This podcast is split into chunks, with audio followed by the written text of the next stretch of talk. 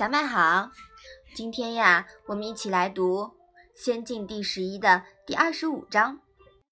你先来念一下吧。子路使子高为必宰。子曰：“贼夫人之子。”子路曰：“有名人焉，有社稷焉，何必读书，然后为学？”子曰：“是故勿服令者。”妈妈，贼是什么意思呀？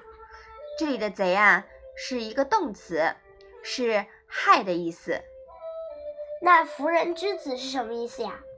夫人之子呀，是指子高。孔子认为他没有经过很好的学习就去从政，这会害了他自己的。那社稷是什么意思呢？社呢是土地神，稷呀就是谷神。这里社稷。是指祭祀土地神和谷神的地方，也就是社稷坛。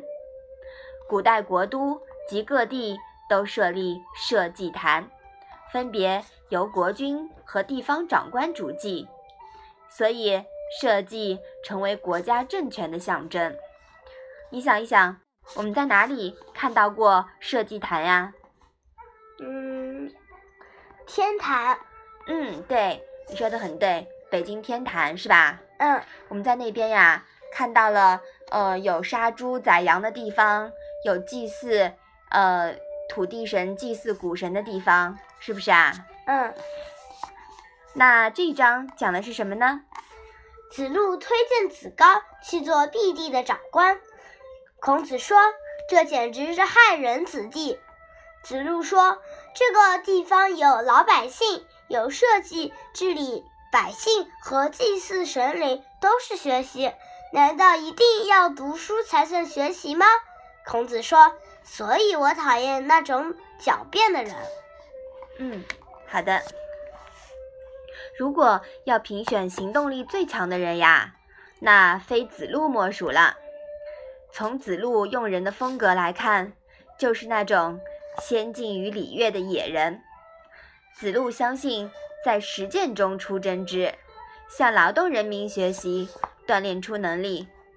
这句“何必读书，然后为学”，如果连起来讲，可以理解为子路的意思是：不一定只有专门学过后才能去做事，而是可以边做边学，或者积累实践经验后再学习理论也不迟。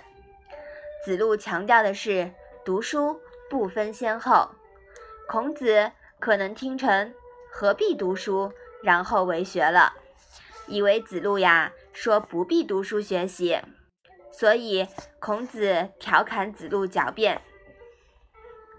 不过呀，从这里我们也看出，只有彼此信任的，像呃孔子和子路这样的铁杆朋友之间呀，才会这样直白的互相调侃。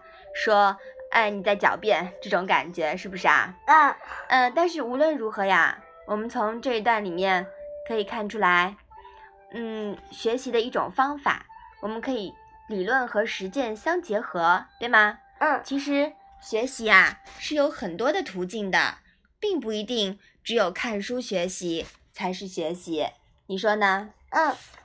好，我们把这一章啊再来读一读。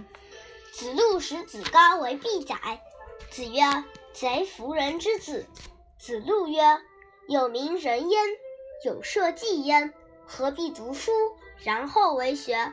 子曰：“是故勿服令者。”嗯，好。我们说啊，这一章啊是孔子和子路之间的一种小调侃，也挺有意思的啊。嗯，那我们今天的《论语》小问问呀，就到这里吧。谢谢妈妈。